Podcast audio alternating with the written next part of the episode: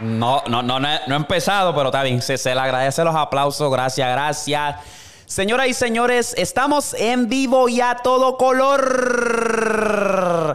Bienvenidos a Pata Abajo, el podcast. Este es episodio número 23, número go. Y ustedes saben que vamos a venir con la grasa. So, este episodio va a ser rápido y preciso. Vamos al grano, ¿verdad? Vamos al grano. Saludo a la mafia de Pata Abajo que están activos. Dos o tres raros por ahí que se pasan estoqueándome. eh, pero se les quiere de cobra como quiera. Estamos bien activos, mi gente. Seguimos rompiendo por ahí. Estamos bien, bien adelantados. A veces como que me aguanto un poco de traerles tanto, de grabar tan rápido, porque a veces cuando salen mis episodios, lo que yo hablo ya es viejo, o sea, ya es noticia vieja, pero dije, para el carajo, tengo que aprovechar porque yo no sé lo que uno le espera, ¿verdad? Uno nunca sabe, eso es mejor poner el contenido a, aguantarse, ¿me entiendes? Y atrasarse, eso. Estamos aquí, so vamos a empezar, tengo varias cosas aquí bastante interesantes, so ponte el cinturón, búscate el postcón, que vamos para encimota. Una de las cosas que quiero hablar para arrancar adelante es el gobierno controla el clima. ¿Verdad? Yo creía, pues, obviamente que es parte de la naturaleza, los huracanes, tornados, todas esas jodiendas que pasan, lo que se está desbordando, inundando todas las ciudades de agua, pero últimamente como que algo no me cuadra aquí, ¿verdad? Yo vi un video hace tiempo y yo me, estoy seguro que también lo han visto ustedes, donde sale un muchacho, está en un sitio, no me acuerdo dónde es exactamente este sitio, que él está hablando de que el gobierno fabrica las nubes. Es una máquina que empieza a zumbar nubes de esa al aire y causa que pues caiga lluvia. Porque ahora mismo estoy viendo algo que yo nunca pensé que había visto. Voy a darte el ejemplo en Nueva York, ¿sabes? En Nueva York eso se está inundando hasta más no poder. Yo nunca había visto algo así, de que el huracán, no me acuerdo ni qué carajo el huracán que empezó, tú sabes, más en el área sur, sureste, abajo, y empezó a subir al noreste. Y ya llegó a Nueva York. Y le, ha dado duro, Nueva York, Filadelfia. Y le ha dado duro de que yo he visto esos videos en las redes y me he quedado como que, wow, demasiado de mucha agua.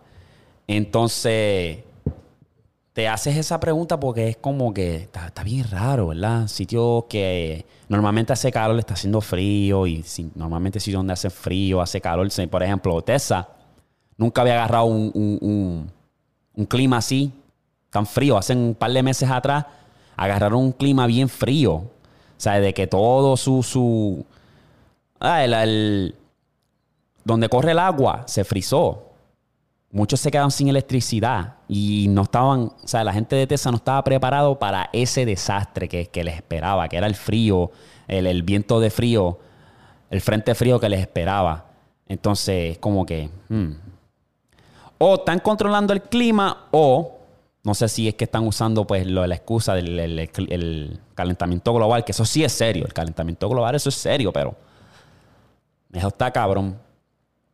Eso está cabrón.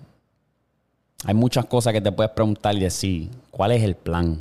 ¿Cuál es el plan? Porque hay un afán con estos millonarios, billonarios que, que están buscando maneras de ir al espacio, buscando maneras de ir para otro planeta y, es por, y te preguntas como que, ¿para qué?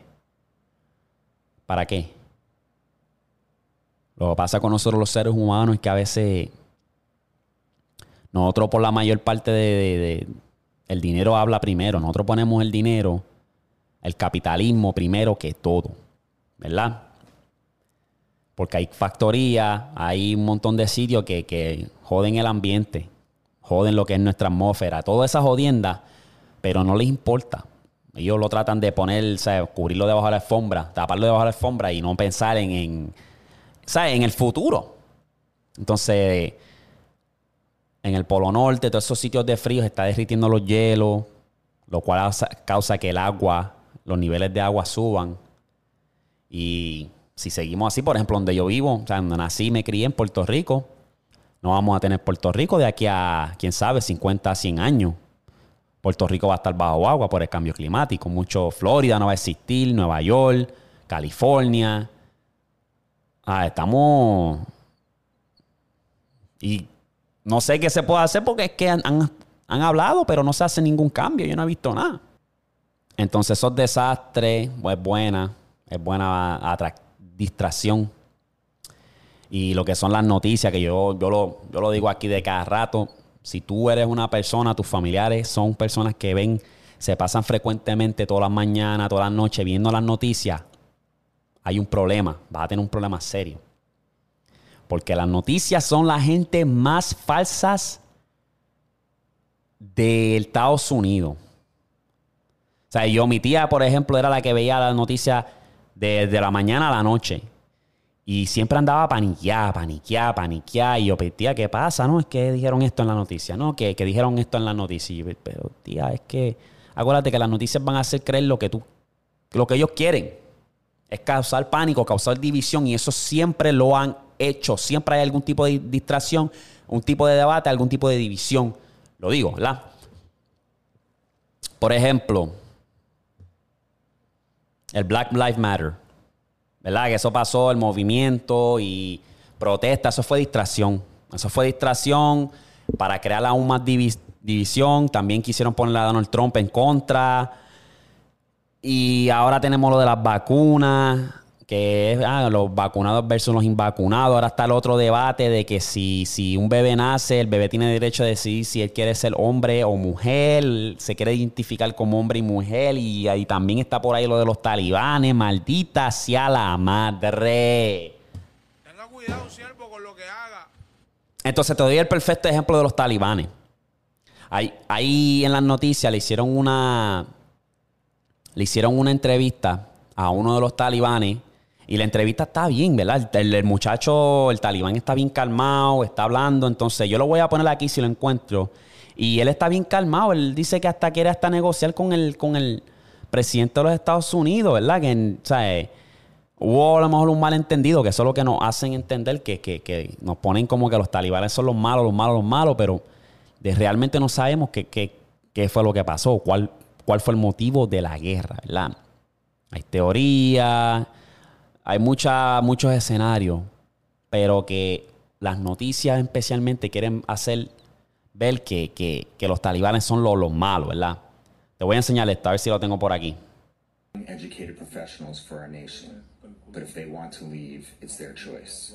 What would you say to women, Afghan women, who are terrified?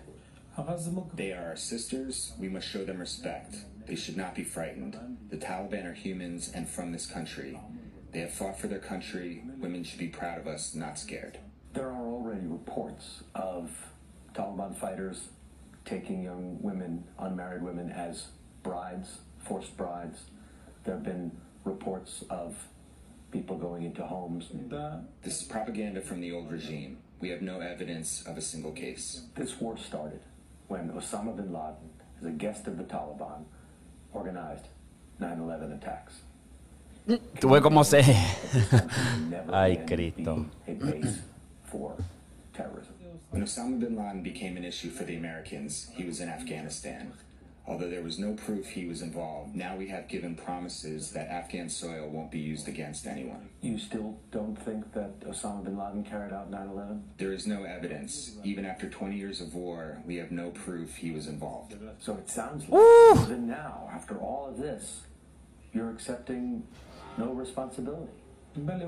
There was no justification for this war. It was excuse for war. How are you feeling right now?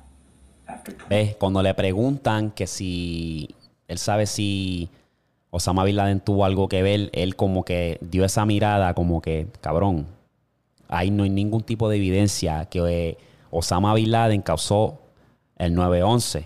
Solo fue, eso fue la excusa para ellos para ir en guerra.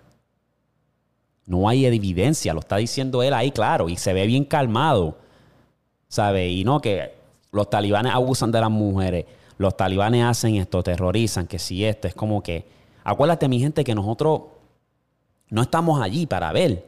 Nosotros estamos, tenemos, los únicos medios de comunicación obviamente son las noticias como lo que es Fox, CNN, que son sendas ratas, siendo cabrones, que lo que hacen es mentir a cada rato.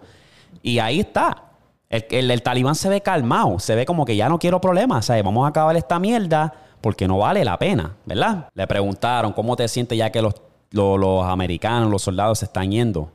Ya falta poco y esto es lo más feliz que hemos estado. Está interesante. Mira este otro que a mí en verdad me, me, me, me explotó la cabeza. Yo me quedé como que, wow, esta gente quiere, los Estados Unidos quieren guerra.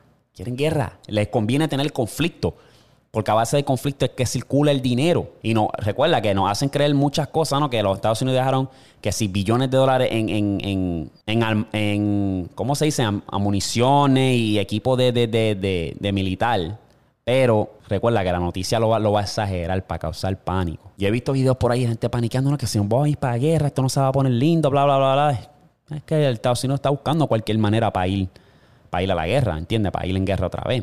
Porque Llevan ahí 20 años. Ahora los quieren retirar porque la gente está diciendo, mira, retira ya los troops. No lo quieren hacer porque no les conviene, pero ahora que lo están haciendo, quieren buscar el conflicto para decir, espérate, hay que, hay que enviar soldados otra vez.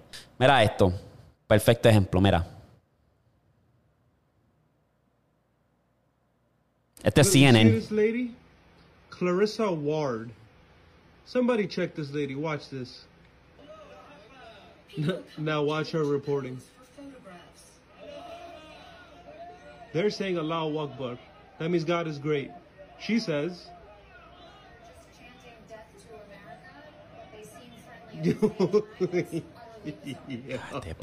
Clarissa Ward, everybody. Check her out on la reportera, o sea, están chanteando creer en Dios y la cabrona viene y la reportera viene y dice, están chanteando muerte a América. que sí. O sea, si yo no te. No sé qué más decirte, de verdad. No sé qué más decirte. De verdad. No sé cuál es el show. y yo no sé por qué esta gente todavía siguen en negocio, especialmente CNN. Esos, cabrones de CNN son los cabrones más mentirosos que hay en el cabrón puto planeta. Son los cabrones más que mienten, más que.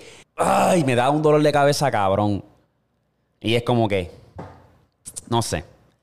No quiero estar ahí todo el día hablando mierda de ellos porque es que esa gente no vale nada. Lo único que yo te puedo decir es que aléjate de las noticias porque te va a joder la salud mentalmente, te va a afectar, tus familiares se van a afectar, quieren dividirnos a como de lugar porque juntos, si estamos unidos todos, podemos irnos contra del gobierno y eso es el peor temor del gobierno, que, que, haya unión. No importa la raza, el color, la altura, gordo, flaco, lindo, feo. No les conviene que estemos unidos. So, siempre tiene que haber algún tipo de división y veremos a ver qué es lo próximo que salen por ahí, porque ya está lo de las vacunas, ahora está lo de, los talibanes, la división. ¿Qué carajo, pues? Y hablando de las vacunas y los invacunados, supuestamente la NBA no va a dejar en ciertos estados, ciertas harinas de, de, de ciertos estadios, no va a dejar que los jugadores, si no están vacunados, no los va a dejar jugar. Por ejemplo, Kyrie Irving, estoy seguro que no se va a poner la vacuna porque Kyrie Irving es un jugador que está bastante despierto, no cree tanto en la vacuna, él cree más en salud, que tú te puedes curar naturalmente. Y si esto es verdad, desafortunadamente no va a poder jugar los juegos de Brooklyn en la casa, los juegos de casa, no va a poder jugar en, los juegos de Golden State y ciertos estados que, que están forzando de que atletas tengan la vacuna. Esto va a ser bien interesante, veremos a ver qué pasa, porque está cabrón. De verdad está cabrón que estén forzando esta mierda. Y ya estoy cansado de hablarlo, pero está cabrón que fuercen algo que es como que puñeta. ¿Dónde queda la libertad? En mi cuerpo. La persona que tenga o no tenga la vacuna se puede contagiar igual. So, ¿Cuál es el punto? Déjame ser feliz y decidir y tomar mis propias decisiones por mi cuenta. No sé, no sé qué va a pasar, no sé si va a haber huelga, no sé qué carajo va a pasar, pero esto está cabrón. Esto está cabrón. Ahora, ahora, ya que estoy hablando de la NBA, vamos a cambiar el tema de las vacunas y no, no, no, no, no nos pongamos tan serios ya. Voy a dar mis predicciones, standings, ¿verdad? Este oeste y esta es mi opinión. Si ustedes quieren comentar sus predicciones, bienvenidos son. Pero mis predicciones del este, del 8 al 1, número 8 tengo a los Hornets. Yo creo que los Hornets con Lamelo y el talento que ellos tienen pueden llegar a 8. Voy rapidito. 7 los Bulls. Yo creo que los Bulls van a, van a conseguir una química buena y van a estar pap, ahí en, en esa posición 7. 6 tengo a los Celtics. 5 tengo a los Hawks. 4 tengo a los Heats. 3 tengo a los 76ers.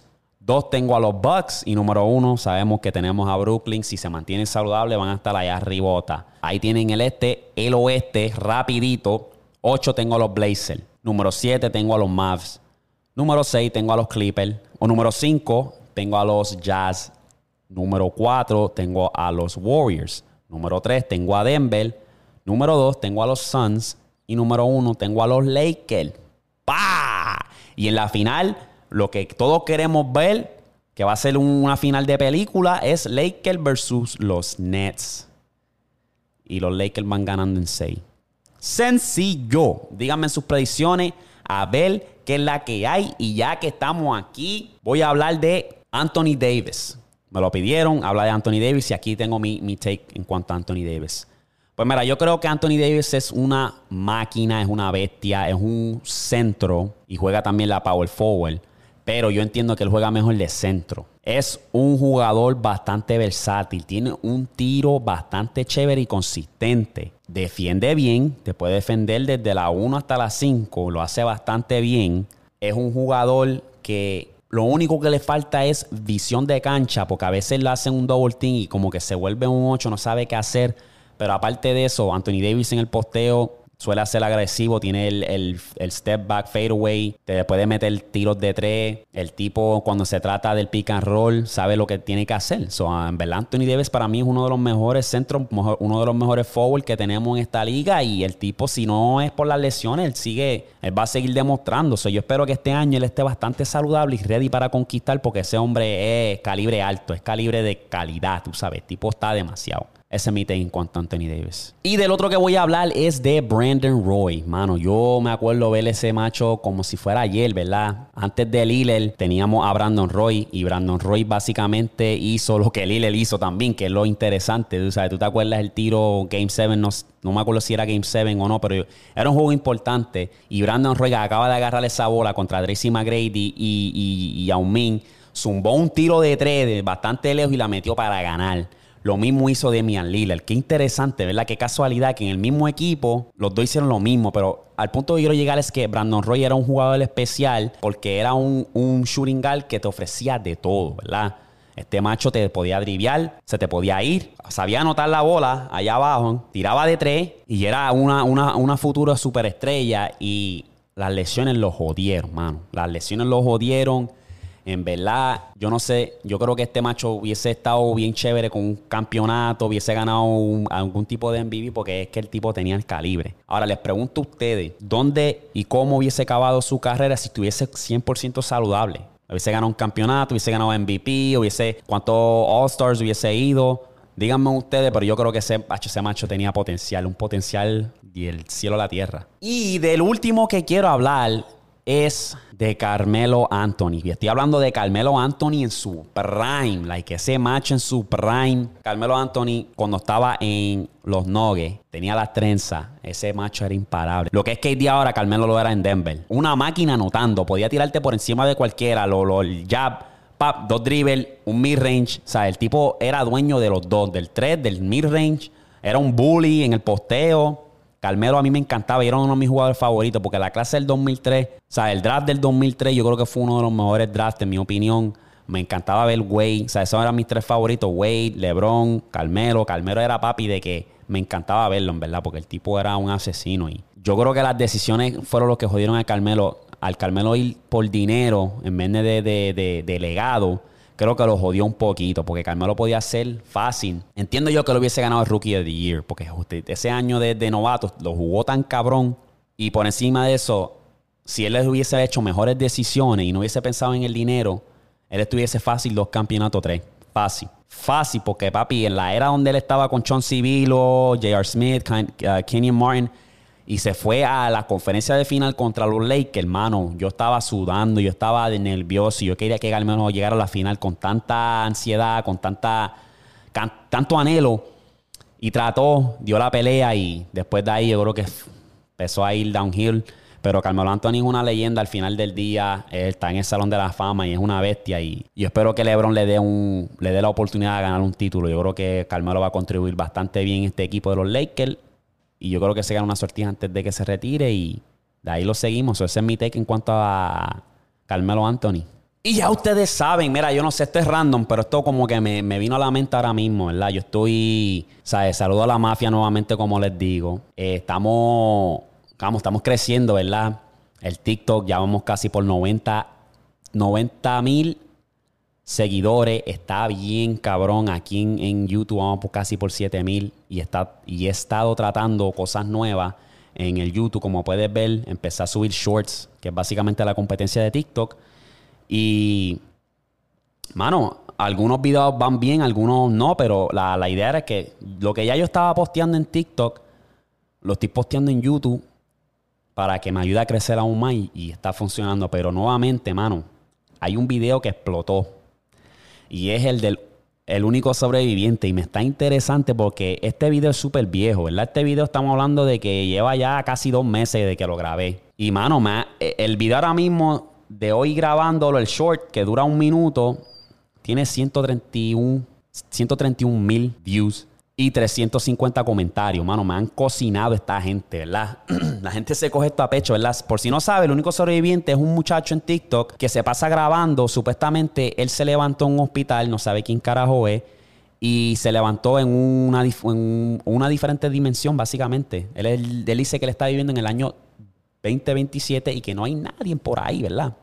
Al principio, cuando yo hice este video, yo estaba asombrado. Yo, ¿cómo este tipo lo está haciendo? ¿Cómo es? Tiene que haber algún tipo de editación, tiene que haber algún tipo de... de, no puede ser que esto sea posible. Yo estaba asombrado porque obviamente en TikTok ya tiene casi 4 millones de seguidores. Mucha gente lo sigue y le pregunta cómo es esto, ve acá, ve allá. Y él iba para allá. Y eso fue lo que me asombró. Le, decían, ve al estadio de fútbol. Y él iba al estadio de fútbol y no había nadie. Iba al estadio de, policía, no había nadie. Iba para... Entonces, me asombró. En el momento cuando yo grabé eso, me asombró. Yo me quedé como que, ¿cómo es posible, verdad? Pero la gente se toma las cosas tanto a pecho que me cocinaron, me, me, me, jodieron la salud. Unos dicen, voy a poner aquí dos o tres comentarios y me voy a odiar por esto porque este es más trabajo para mí, para editar, pero ¿qué? Pues. Dice, yo quiero de lo que se fuma este tipo. Ja, ja, ja, ja, ja, no a las drogas. Ah, de verdad que la gente está volviendo cada vez más y más estúpida. Dice mentira, otros dicen, wow, la fecha de la PC 2027 como si fuera imposible editar la fecha. ¡Qué absurdo! Ah, entonces, me cocinaron, me cocinaron, la gente se lo cogió muy a pecho. Y pues yo creo que tengo más comentarios negativos que positivos, pero pues, eso a mí me resbala. Entonces ahora, pues obviamente uno se pone a pensar y uno pues dice, pues puede hacer un montón de cosas, ¿verdad? Hay un anormal, un bruto que puso, ah, tú puedes editar la gente con esas aplicaciones que hay de gratis. Tú puedes editar la gente y sacarlo fuera de los videos. Mira, papi, se nota que tú no haces video porque en fotos sí tú puedes mover, remover la gente. En un video donde hay un, un objeto moviéndose, eso es imposible.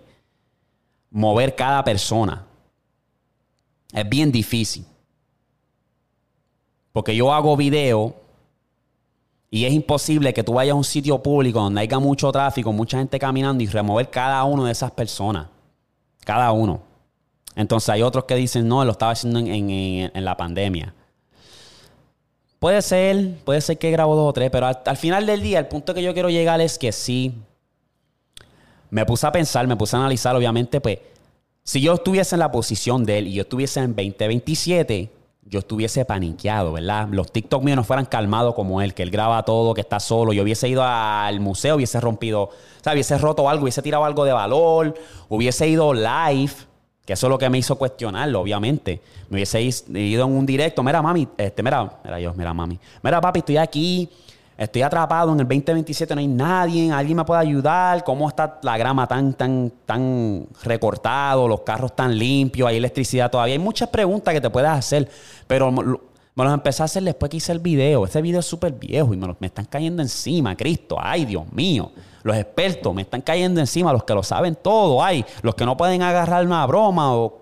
Tacho, está cabrón. Anyway, al final del día me funcionó los shorts. El video está agarrando bastante atracción, me está ayudando a, tener más suscriptores. Y va bien. El punto es, está bien, me la, comí al principio, pero ahora sí tengo mis dudas. Obviamente es falso porque el tipo tampoco nunca enseña su cara. Es un genio, es un mago, ha creado ha creado seguidores, ha hecho un montón de cosas. Eso es un genio, en verdad. Sea verdad o no sea verdad, un genio. Nos tiene pensando, nos tiene diciendo cosas. Yo he visto mucha gente haciendo videos tratando de desenmascararlo. Yo también estoy tratando, créeme, pero puñeta, tampoco es para tanto. Hello. Anyway, ya ustedes saben a lo que venimos. Vamos a las teorías. Tengo dos rapiditos que les voy a zumbar, que es grasa, grasa, grasa, melaza, melaza, melaza. Viene. So, la teoría que les tengo es la de Jimmy Neutron.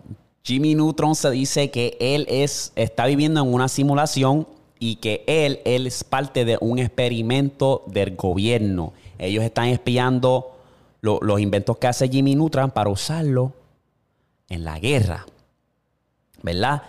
Y entonces, por eso explica que cuando él hace sus inventos y hace algo en público, la gente no le importa. Los que están ahí viviendo en el mundo de él no le importa. Los padres, los policías, nadie les importa. Y se siente como si fuera parte, todo el mundo fuera, es parte del, programa, que ya ellos saben lo que está haciendo Jimmy Neutron. Por eso nadie le importa un carajo. Por eso es que él hace lo que tiene que hacer y si causa un desastre, nadie le importa porque el gobierno está viendo qué tan genio es este muchacho y qué puede hacer para be- beneficiarnos a nosotros en cuestión de, de armas letales para la guerra.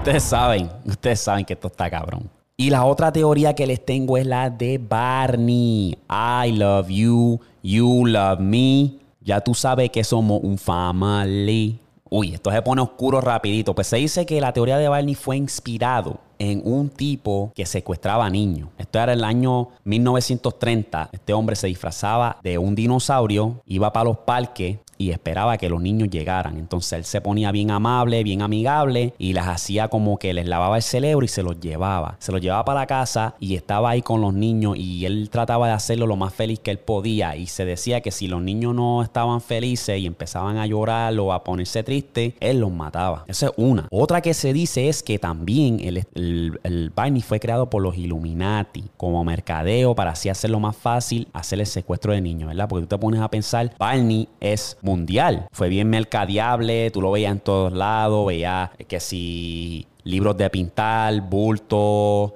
crayola, estaba en todos lados. Entonces, este dinosaurio amigable se le hacía fácil para las personas disfrazarse de Barney y decirnos, este es el Barney, el amigo de nosotros, el amigable, y venía, pap, y fuan, secuestraban a los niños usando el, el costume de Barney porque Barney era un dinosaurio de confianza. Porque todas sus, series de Barney fueron exitosas. Muchos muchos de los niños le encanta Barney. Eso era un método perfecto para secuestrar niños.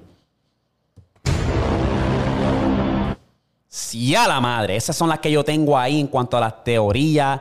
Sigan enviándome más teorías que ahí los vamos a cubrir poco a poco. Por ahí vienen más. Y el último tema que voy a hablar, y me estuvo interesante porque me lo pidieron y me dijeron, Darwin, ¿qué tú piensas de la vida de casado y infidelidad? Y me estuvo interesante porque es que casi siempre me dicen, Darwin, habla de, de NBA, habla de teoría, habla de esto, pero esto está bastante interesante y esto es de la vida real. Entonces, yo no sé nada, yo soy un idiota, pero te voy a dar mi experiencia y lo que yo he podido aprender a base de mi experiencia. Los expertos dicen que la edad perfecta para casarte o la, la edad recomendada es a los 40. ¿Por qué? Porque ya a los 40 te conoces bastante bien, te diste bastante tiempo para saber qué es lo que te gusta, qué es lo que no te gusta, qué es lo que te hace incómodo, qué no. Y, y te da bastante tiempo para, para caer en tiempo y conocerte bien, ¿verdad? Porque si te pones a pensar aquí en los Estados Unidos, es un 50% de los que se quedan casados y un 50% de los que se divorcian. Y se dice que cada minuto hay una persona divorciándose ahora mismo. Entonces, ¿qué te deja saber eso? ¿Qué te deja saber? Porque a veces el, divorcio te cuesta más que la boda. Entonces, ¿qué te deja saber eso? Es que a veces nos enamoramos muy rápido y nos damos de cuenta que esta persona no era la persona adecuada para nosotros. No era la que nosotros creíamos que iba a machar. Y por estar, dejar nuestras emociones, tomar esas decisiones, cometemos errores. Yo creo que todos hemos estado en esa posición de, de, cometer ese error de, ah, yo pensé que esta era la persona, no es. Y, y, ahí se, y así sucesivamente, ¿verdad? Entonces, cuando se trata de eso, es como que tómate tu tiempo. Lo mismo yo digo con los tatuajes, ¿verdad? Yo digo la edad perfecta para tatuarte es a los 30 porque ya eres bastante maduro, no estás tomando decisiones estúpidas, borrachas y no te haces un crical de tatuajes. ¿Por qué tú crees que yo no tengo tatuajes todavía? A mí me encantan los tatuajes, pero no tengo un tatuaje todavía porque estoy esperando a mis 30. A lo mejor me regalo yo eso de cumpleaños. Me quedan todavía dos años para eso. Y me voy a hacer un tatuaje con. Voy a pagar dinero para eso. Me voy a hacer una pieza y hueputa. Pero anyway, volviendo a lo otro. Me, me hizo sentido cuando yo vi eso que dijeron que a los 30, a los 40 es la edad perfecta para casarte, es como que, wow, me hizo sentido. Y es verdad. Entonces, yo creo que muchas de las infidelidades pasan porque no hay un tipo de conexión con tu pareja. Porque yo entiendo que si tú valoras a esa persona, la amas, tienes una conexión fuerte, esa conexión va, tú no vas a arriesgar eso por, por comerte algo, pasar una noche solamente con aquella del trabajo, la de la que conociste yendo al supermercado, qué sé yo, sea el caso que sea, ¿verdad? Yo entiendo que si tienes una conexión bastante fuerte, tú, tus ojos solamente son para esa persona, ¿verdad? Y es bien interesante porque puede ir, es una navada de doble filo. Hay algunas personas que, que son infieles y lo hacen para tener una noche con una persona. A lo mejor pasó algo y ah, pues se me dio la oportunidad y lo y, y pues metí. Otro, pues conocen a otra persona en el momento, sienten esa conexión y se empiezan a enamorar estando casados, estando con, en una relación. Entonces ahí es que se pone bien feo, aún más feo. No estoy de acuerdo con ninguno de los dos, pero se pone feo cuando tú tienes ya sentimientos atados a, la, a otra persona que no es tu pareja. Ahí, pues, pues quiere decir que la conexión no estaba fuerte.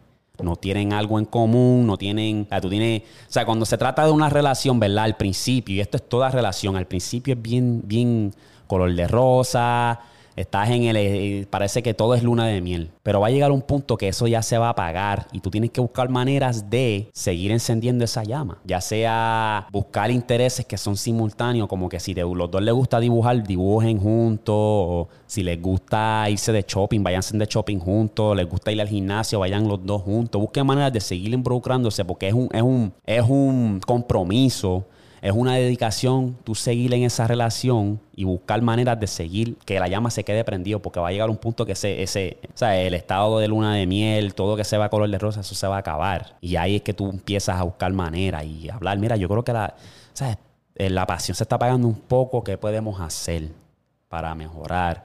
¿Qué podemos hacer para seguir enamorados unos al otro? Y eso es lo más difícil y por eso que yo, yo entiendo que muchas relaciones fallan porque no se toman el tiempo para sentarse a analizar. Ya tan pronto se apaga ese fuego del comienzo de la... Ya quieren dejar esa pareja para buscar a otra persona y buscar ese mismo fuego. Y, eso va a ser un ciclo de más no acabar. Mi consejo es que si tú eres joven, estás en tus 20, estás en tus 30, mira, coge las cosas con calma, disfrútate la vida, conoce gente nueva y habla con otras personas y deja de ver cómo se siente la vibra y tú vas a saber si esa persona es para ti o no, pero no dejes que tus emociones tomen decisiones porque la mayor parte del tiempo no va a terminar tan bien. Y eso es en todo. Cuando tú dejas que tus emociones te, te hagan las decisiones, ahí es donde se jode todo. Tienes que hablar, dejarlo salir de tu sistema, hablar con una persona y calmarte. Por eso yo digo que cuando tú estás en una discusión, si estás bien enfurecido, vete y, y espera toma unos 5, 10 minutos, una hora, lo que sea, para descansar, para relajarte, para bajar los humos, porque a veces hacemos, tomamos decisiones a base de nuestras emociones que terminan jodiéndonos, ¿verdad? Y eso es lo que te puedo decir. Eso es lo que te puedo decir, mi gente. Um, disfrútate la vida, que es corta, es una y aprovecha el tiempo, que eso yo creo que es la, pieza más valiosa que nosotros tenemos, ¿verdad? Tenemos, esa es la pieza más valiosa que nosotros tenemos y es lo único que nos queda, ¿verdad? Ok, yo creo que esta vez lo voy a cerrar, pero me topé con esto que me estuvo interesante y esto es de naturaleza. A mí me fascinan estas criaturas llamadas chitas. Yo creo que esto es un chita, lo voy a poner aquí en la pantalla. Pero este hijo puta está agarrando un cocodrilo por el cuello y lo está arrastrando. Entonces, a mí me fascina ver esto porque es como que Puñeta, si yo fuera un chita, yo tuviese miedo a un cocodrilo, porque es como que, ¿cómo carajo yo voy a hacer, agarrar ese cocodrilo con una piel tan gruesa y tan dura, tan sólido? ¿Y cómo yo voy a agarrar, agarrar ese cocodrilo y convertirlo en mi presa? Y estos cabrones chitas lo hacen ver tan fácil. Mira esto, mira esto.